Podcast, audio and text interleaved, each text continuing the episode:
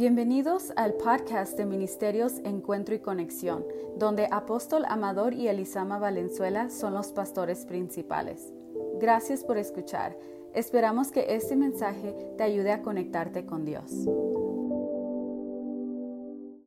Bien, vamos a entrar a la palabra de Dios. Vamos a ver algo que es tan importante que lo reconcienticemos. Y Vamos a hablar sobre cosas, denme 35 minutos y entonces pasan los músicos, de cosas que el enemigo siempre buscará de cada uno de nosotros. Hemos estado tocando esos temas, cómo el enemigo trata de atraparnos, trata de persuadirnos, trata de seducirnos y nadie estamos exentos. ¿Cómo le hace? ¿De qué cosas debemos tener cuidado para aquellos que por gracia de Dios tenemos la certeza de la salvación, por la vida regenerada que Él nos implantó, por la vida Zoe que tenemos, porque nos ha apartado de un mundo de engaño y de mentira? El enemigo es muy astuto. Recordemos que tiene estudiando al hombre toda la historia humana. Él está observando al hombre para ver cómo puede trabajar en él y sacarlo del camino de Dios. Esto es semejante como a la carnada que se utiliza para atrapar algún animal y atraen mediante la carnada, es como, como el pez en el agua, etc. Eh, la primera reflexión que quiero que tomemos en cuenta es el cuidarnos de no ser atraídos por esas carnadas que el enemigo pone. Él estudia a cada uno. Él sabe que si usted tiene la, debilidad por alguna razón, que no voy a entrar en sus detalles, de tomar lo ajeno, cuídese eso. Que tiene la habilidad de algún vicio que tuvo antes, como el cigarro, como la bebida, como la droga. Que tiene la habilidad de, la cuestión de la mujer o del hombre, la debilidad de mentir. Eh, bueno, cada uno sabe si todavía lucha con alguna debilidad, el enemigo va a tratar de usar esa área que es su lucha, que es su debilidad, y de alguna manera va a manejar situaciones para atraerlo. Hay que cuidarnos de no ser atraídos por esas trampas. En Proverbios 8:13 dice, el temor de Dios es aborrecer el mal.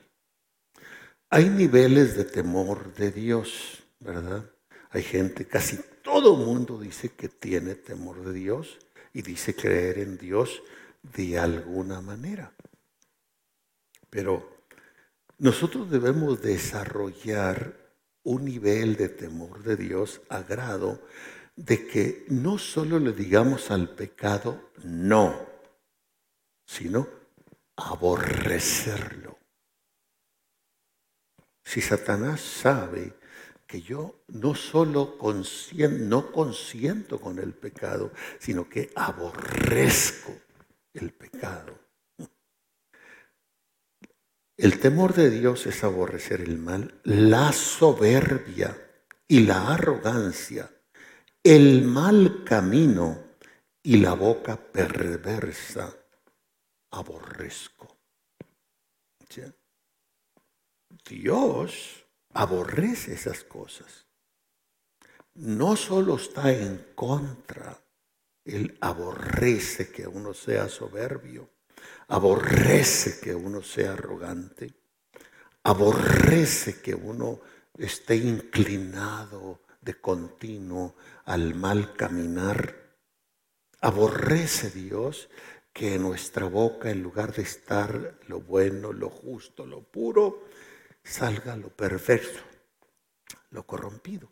Salmo 97, 10 dice, los que amáis, los que amáis a, al Señor, aborreced el mal. Él guarda las almas de los santos.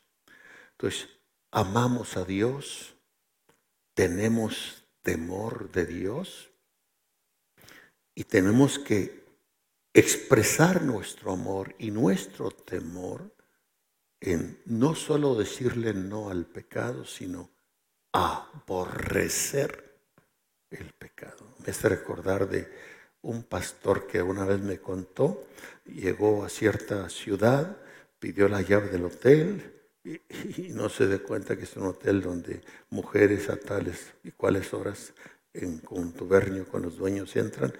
Estaba abriendo la puerta y se acerca una mujer muy provocadora y dice, me quiero acostar contigo.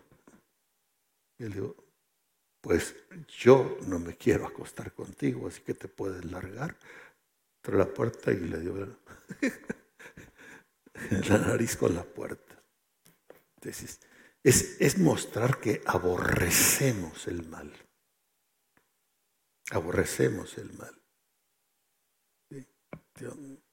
voy a hacer esto, creo que ni mi esposa lo sabe, lo confesé. La primera vez que yo fui a Rusia, recién caído el sistema comunista, igual en Moscú me pasó. Entré, igual, de repente aparecieron dos, tres mujeres semidesnudas, como diciendo, a ver cuál te gustamos lo que uno siente es repulsión. Repulsión. Digo, pero, pero, pero ¿quién puede caer en esa bajeza? Si yo digo que amo a Dios, si yo digo que amo a esta señora, si yo digo que amo mi familia, si yo digo que amo la iglesia, la obra de Dios, que les amo a ustedes.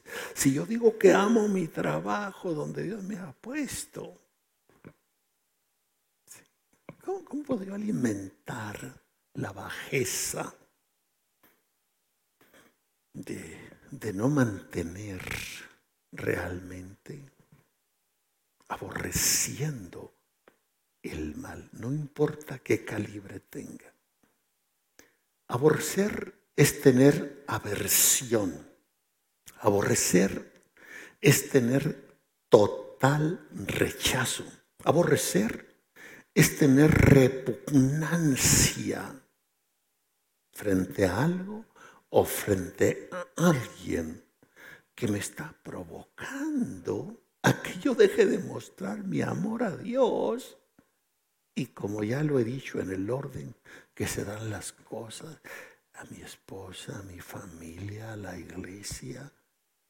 Ahora, todo mundo está expuesto y puede caer en eso aún los más fuertes. Por eso son estas alertas, por eso son estas alarmas. Hemos oído de muchos casos y testimonios y muchos están registrados en la Biblia. Entonces, nosotros hay que alertarnos en esto. Es como el pedazo de queso al ratón a fin de atraparlo. O la lombriz para agarrar el pez. O el pedazo de cebo ensangrentado en aguas tibias para agarrar el tiburón. Parece ser que todos de alguna manera tenemos que pelearle quizá alguna debilidad hasta no fortalecernos en esa área y solo quede como de algo que pasó. Bueno, debilidades hasta en las golosinas que comemos.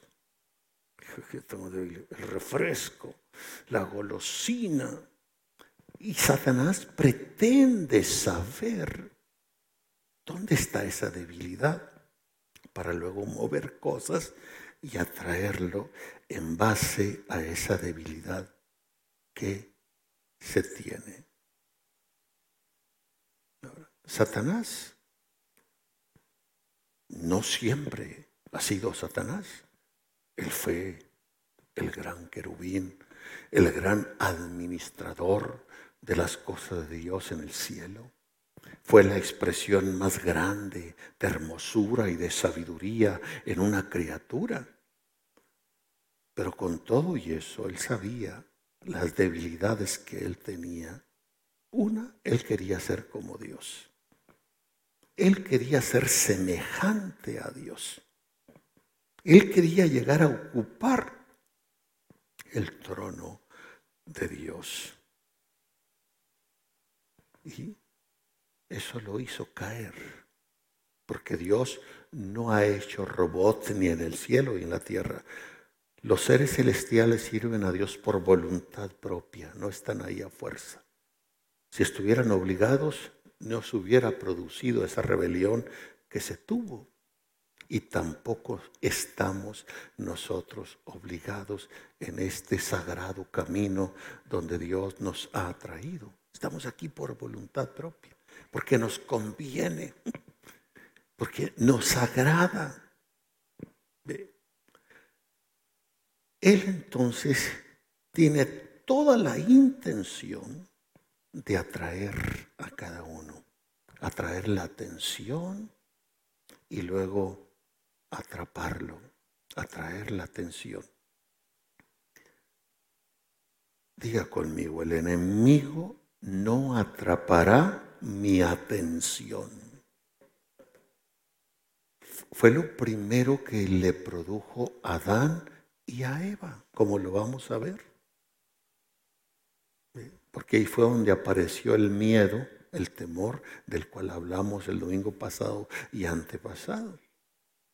¿Qué negocio tenía Eva de prestarle atención a ese ser maligno? ¡Ey! ¿Con qué Dios os ha dicho? Ignórelo y total. Pero el enemigo quiere, primero, acaparar la atención, atraparle mediante un proceso. Y es lo primero que Él pretende atraernos, llamándonos la atención desde la calle, ¿no? Pasan personas en formas inapropiadas de vestir, eh, donde quiere atraer la atención. los anuncios. Qué bueno que aquí no ven la televisión y menos van al cine. Pero ¿qué es lo que sale allí?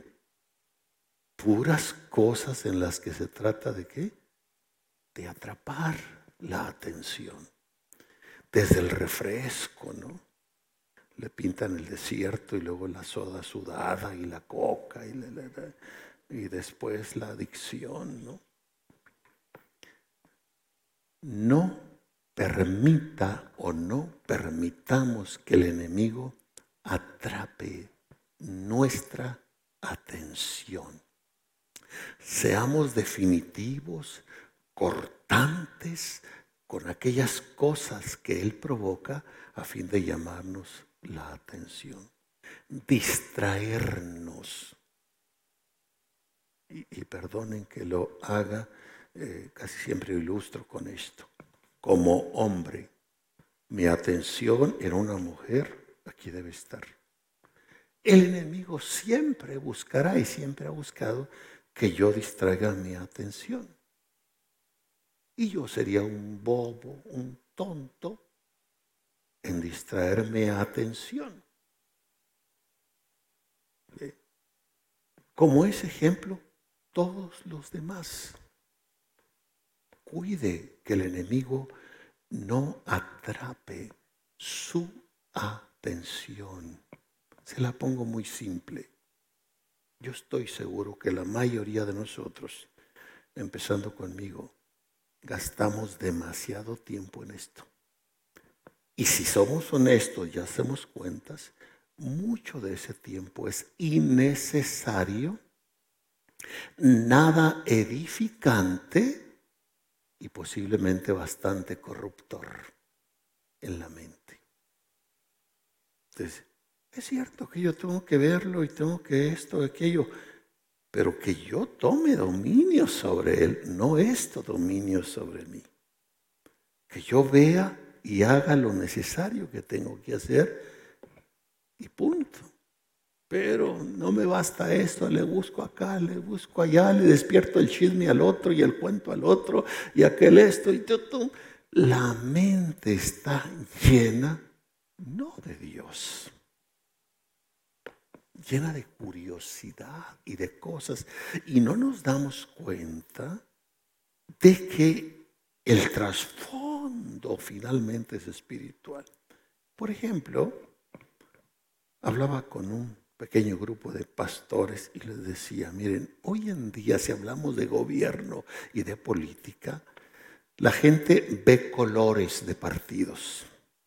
Otros que son más sabios no ven colores de partido, ven a las personas, qué testimonio, qué integridad, qué trayectoria, qué capacidad tienen. Pero otros que son más sensatos se dan cuenta que esto es una guerra entre el bien y el mal. Y otros que son más sabios se dan cuenta que el trasfondo realmente es espiritual. ¿De quién va a tomar el gobierno? Si tuviésemos los mejores gobiernos, los mejores hombres en los puestos, ¿estarían los pueblos y las naciones como están? No, mil veces no. Satanás ha aprovechado todo eso. Él va a usar cosas que son de nuestra atención y de nuestro agrado, a fin de atraer la atención y distraernos. En ello, Él sabrá cuando ya logra atraer mi atención, que yo voy rumbo a una trampa, porque ya consiguió distraerme. Eso fue exactamente lo que hizo con nuestra madre Eva y nuestro padre Abraham. Atraer la atención, entra en la conversación y rumbo a la trampa. Yo les he dicho que yo soy de rancho, yo sé lo que es poner trampas animales, desde coyotes y cosas de esas. Se, le pone ahí la, atracción de la carnita, lo que le gusta al animal, y se acerca cauteloso y cauteloso y cauteloso, y a veces hasta de los hocicos se agarran los pobres animales. Porque se va rumbo a la trampa cuando ya se consiguió distraerme de lo que yo debo estar enfocado. Satanás sabe que después de la distracción, el siguiente paso va a ser fácil, seducción. He visto gente llorar, jovencitas perder la virginidad, decir, es que yo nunca pensé que me pasaría eso. Siempre juzgue de tontas las chamacas que se dejan persuadir por estos jóvenes que no quieren otra cosa, pero ahora mire, ya estoy hasta embarazada.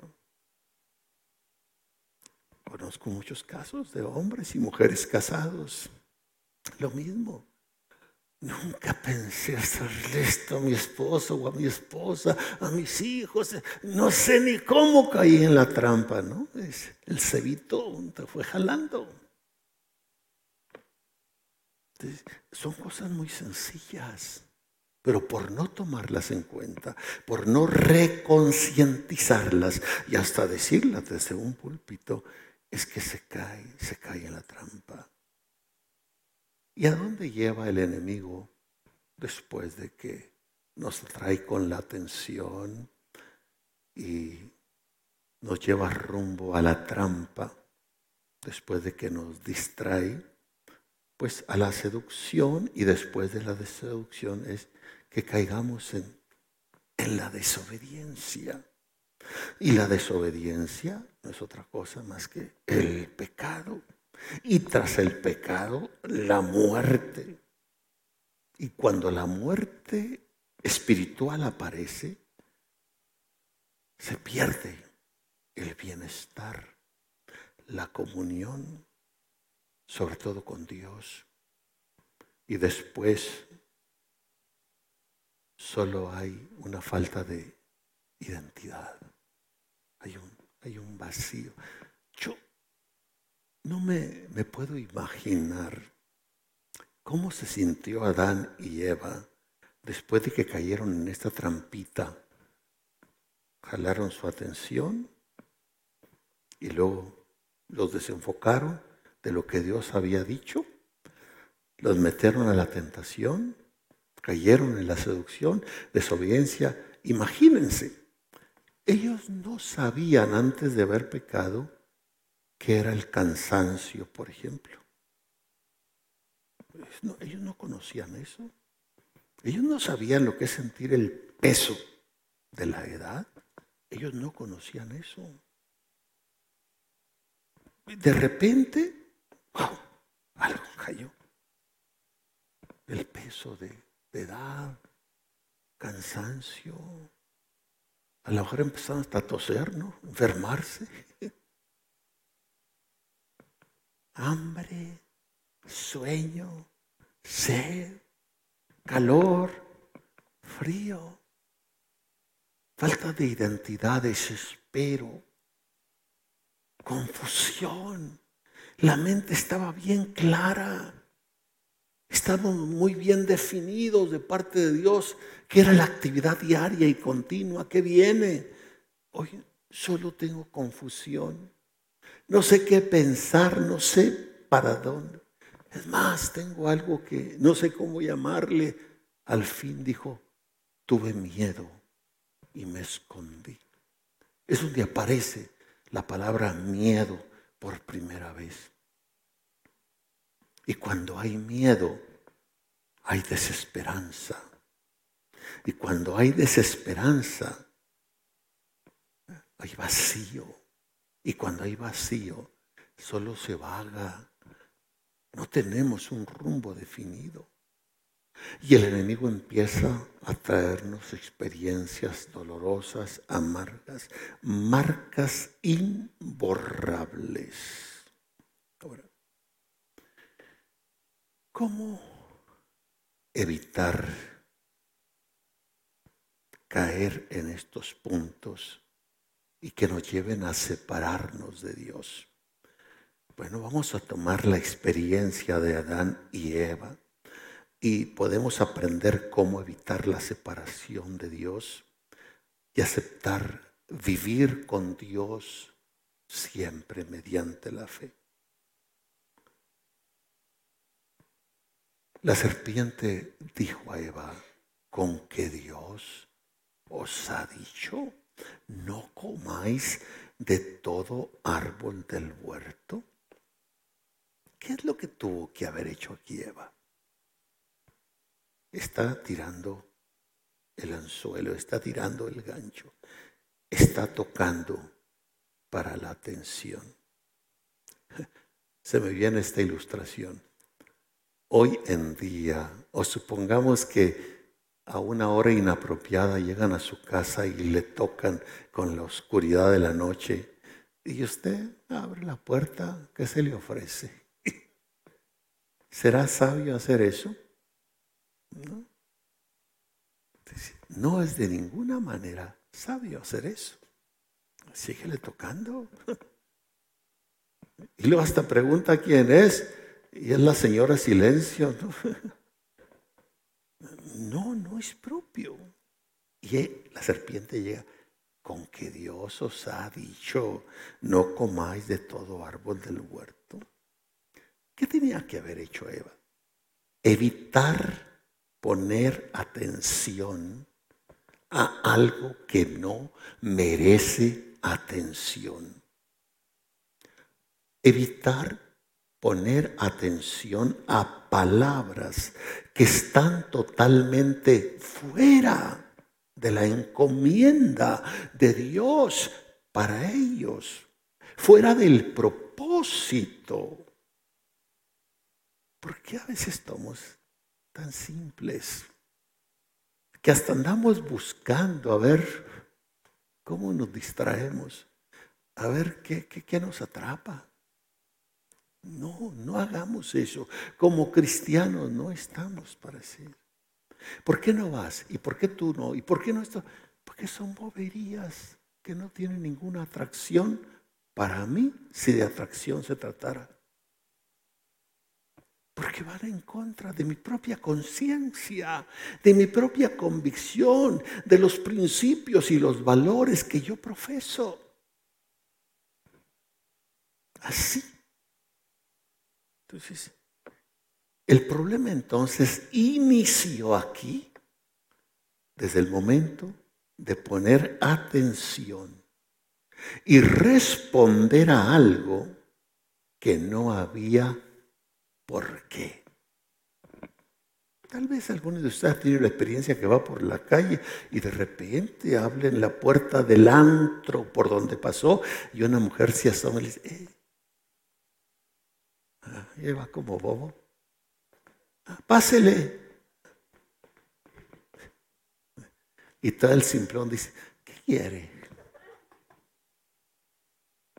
¿Qué atención me merece eso? La gente prudente, recuerdo que un empresario de cierta ciudad me dijo una vez, tenía un negocio que el aspecto no era así como muy atractivo, pero le daba mucho dinero. Y él mismo me platicó, dijo, de repente llegó un desconocido aquí y me visitaba muy seguido y empezaba a platicar y a platicar. Él olió, observó hasta donde pudo que yo manejo recursos. Y me dijo, Señor, le propongo un negocio. ¿Qué negocio? Mire, ¿qué le parece si yo por semana le traigo 50 mil dólares? Y usted nomás regréseme 40, quédese con 10. ¿Qué es lo primero que tiene que pensar él? Un lavadinero de un dinero mal habido. Entonces, si a usted le gusta el dinero, wow, pues venga. Y él dijo, no hombre, yo aquí con lo que vendo y el negocio que tengo, es que, me está hablando usted de cosas, no, no, no, gracias, se lo agradezco, pero no puedo, eso no. No es de mi medida, le dice. Siempre el enemigo va a buscar cómo trabajar poner atención, prestar oído a cosas que no debemos hacerlo. No es una desatención de nuestra parte, pero sí es una clara prevención en base a una declaración ya dicha de parte de Dios para ellos. Y así nosotros no somos quizá muy teólogos, muy escriturales, pero sí tenemos principios de Dios muy básicos que, que, que debemos ser inamovibles. ¿Qué hizo el enemigo después de que llamó la atención y Eva respondió? Es trabajar para que se caiga en la trampa de dudar de la palabra de Dios. No moriréis, todo lo contrario. Dios sabe que si hacen lo contrario que Él ha dicho, ustedes van a ser como dioses. Y les metió la inyección de su máxima pretensión, crecer como Dios. entonces, vamos a dejar de ser persuadidos de esos gustos tontos que solo nos empantanan o nos hacen meter en los lodazales del diablo. Dios dio mandamientos muy claros a Adán y a Eva, como nos ha dado a nosotros mandamientos muy claros Amarás al Señor tu Dios con todo tu corazón, con toda tu alma, con todas tus fuerzas, con toda tu mente. Sed santos, porque yo vuestro Dios soy santo. El temor de Dios es aborrecer el mal. Bien. La serpiente sembró dudas sobre la palabra de Dios. La duda llevó a ella, a él, a la desobediencia de la palabra de Dios. Mucha de la curiosidad está aquí metida, porque cuando Eva es la primera que cae en la desobediencia, ya me imagino, repito, ¿cómo? Perder la comunión con Dios. ¿Alguna vez alguien de ustedes ha tenido una pesadilla donde se aparta de Dios o algo sucede? A ver, Dios bendiga a los que son honestos. Qué cosa más horrenda. Yo prefiero que pase mil trailers por encima de mí y me haga menos que carne molida, que me pase esa experiencia, que yo me aparte de Dios. ¿Cómo se sintió Eva? Yo creo que le dijo a Adán, oye, me siento bien rara. No te puedes imaginar lo raro que me siento. Y me siento muy mal. No te lo puedo explicar. Es algo totalmente distinto a lo que yo estaba acostumbrada. Perdón que iba a decir esto de mi papá Adán. Y el bobito de Adán dijo, pues a ver, hombre, para saber cómo te sientes. Por eso muchos son alcohólicos, por eso muchos son adictos a drogas, por eso, órale, éntrale para que sepas cómo se siente. Y uno les provoca que vengan a Cristo para que sepan cómo se siente y no hacen caso. Eh, no hacen caso. Entonces la duda les llevó a la desobediencia. Nunca, nunca debemos dudar de Dios y de su palabra. Porque ¿qué será de nosotros si ya dudamos de Dios y de su palabra? ¿Por qué somos tan inclinados a creer mejor a cualquier hijo de vecina que a Dios y su palabra? Juan 8:51 dice, de cierto, de cierto os digo, que el que guarda mi palabra nunca verá muerte. ¿Qué pasó con Adán y Eva? No guardaron la palabra. ¿Qué tuvieron? Muerte. Entonces vamos a tomar ese ejemplo y traerlo a nosotros. Nunca vamos a claudicar de Dios, sea lo que sea, cualquier circunstancia. Nunca vamos a dudar de la palabra de Dios y nunca veremos muerte. ¿Por qué vieron muerte a Adán y Eva? Por dudar y dejar de guardar la palabra de Dios. Debemos rechazar, por otro lado, esos apetitos, reprimirlos por la ley del Espíritu, los deseos de la carne, los apetitos de la carne. Génesis 3, 5 y 6 dice, sino que sabe Dios que el día que comieres de él serán abiertos vuestros ojos y seréis como Dios sabiendo el bien y el mal. Y vio la mujer que el árbol era bueno para comer, que era agradable a los ojos y árbol codiciable para alcanzar la sabiduría. Y tomó de su fruto y comió, y dio también a su marido, el cual comió así como ella. Adán y Eva mezclaron una necesidad en este caso ahora natural, la nuestra, la de ellos todavía no era natural, mezclaron la necesidad de comer, una necesidad buena, pero la mezclaron con un deseo de codicia. con un deseo carnal. Yo de vez en cuando me meto a, la página Face mía y miento si digo que la veo toda, veo unos 20 puntos para ver si no hay algo indebido y sacarlo fuera y sacarlo fuera. Pero una de esas veces no, ni me detuve a pensar si era un tipo película o era una realidad, donde andaba una mujer con un garrote detrás del hombre y de otra mujer, agarrotazos, sinvergüenzas, bla, y bla, y. Ya los corrió de la casa, los echó fuera de la casa. Y de repente se siente el tipo allá a llorar y dice, eso me pasa por ser un buen hombre, pues ella tenía necesidad de hombre y le hice el favor. Y eso me pasa por ser tan bueno. Digo, a ese punto llegará la simplonada de la gente.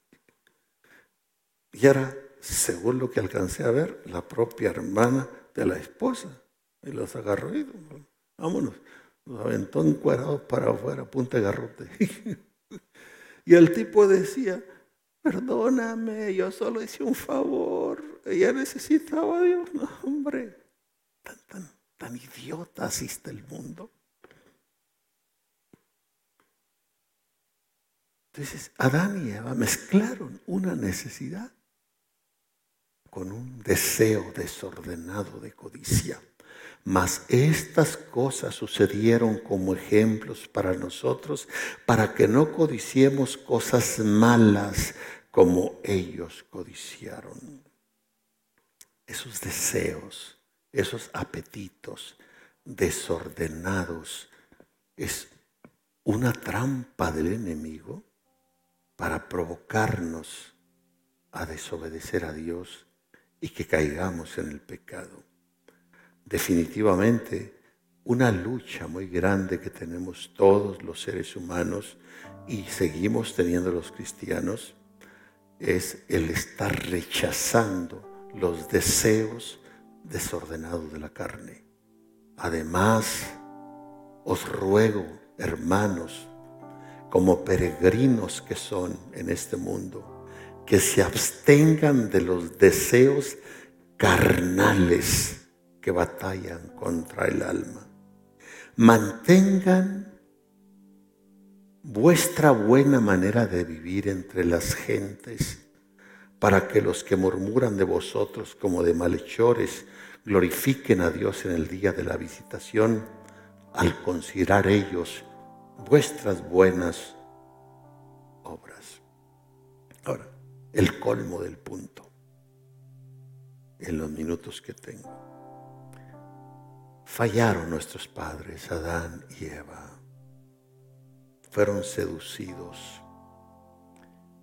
Pero después de haber fallado, no hay registro bíblico que nos diga que hayan aceptado la responsabilidad por el pecado y haber pedido perdón. No, simplemente Adán, cuando Dios, ¿dónde estás? La mujer que tú me diste, la mujer, la serpiente. Siempre andamos buscando culpables.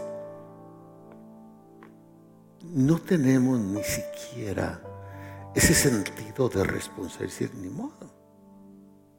Como dicen en mi rancho, la regué, caí en la trampa. De lo que no me debo gloriar, me arrepiento de eso.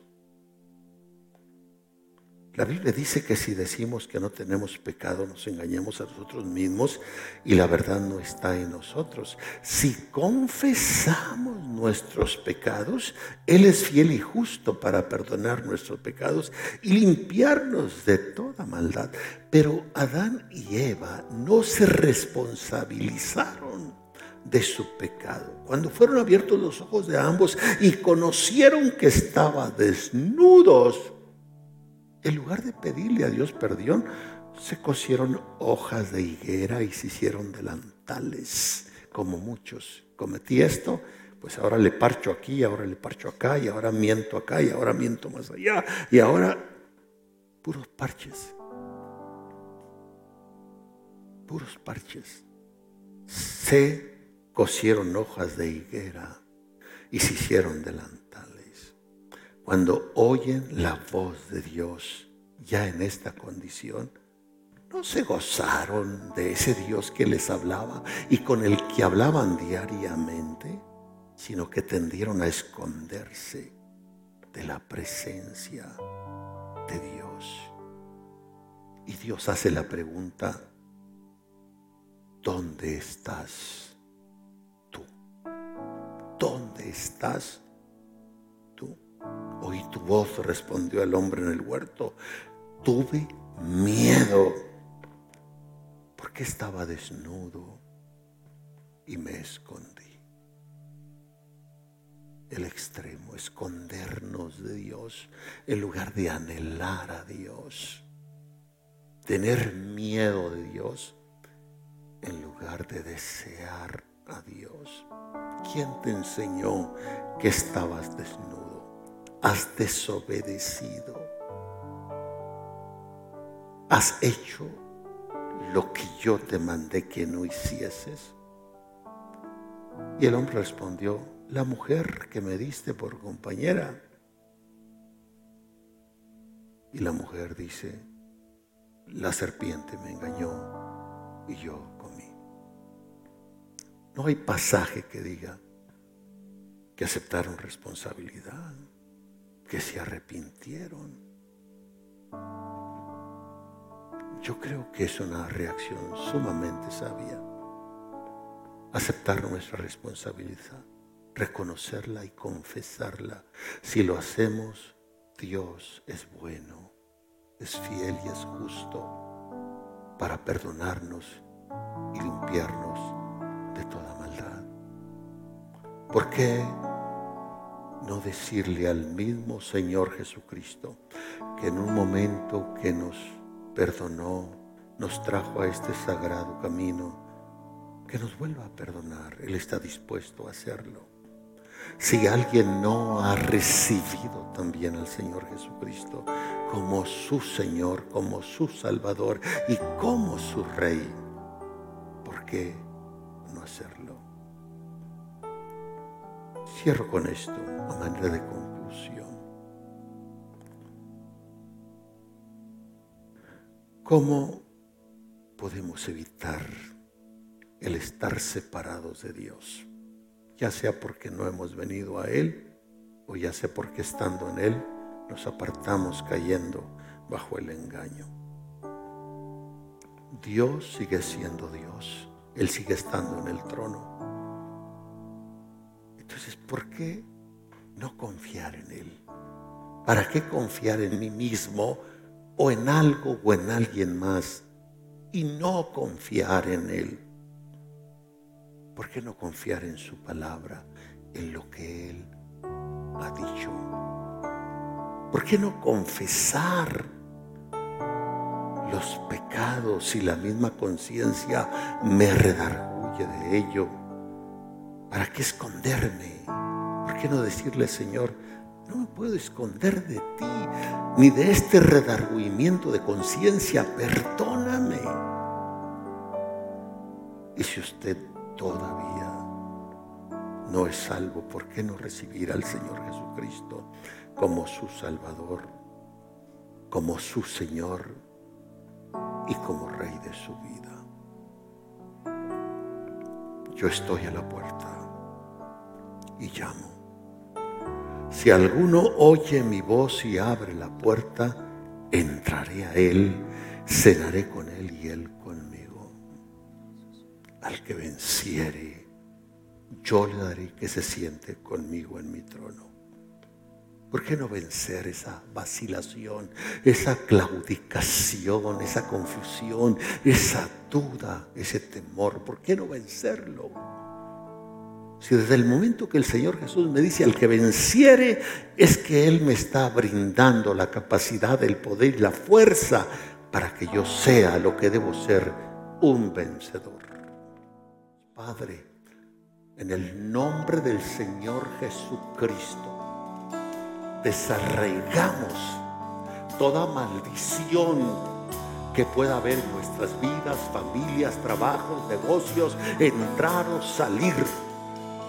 En el nombre del Señor Jesucristo cancelamos toda maldición lanzada contra nuestra vida, familia, negocio.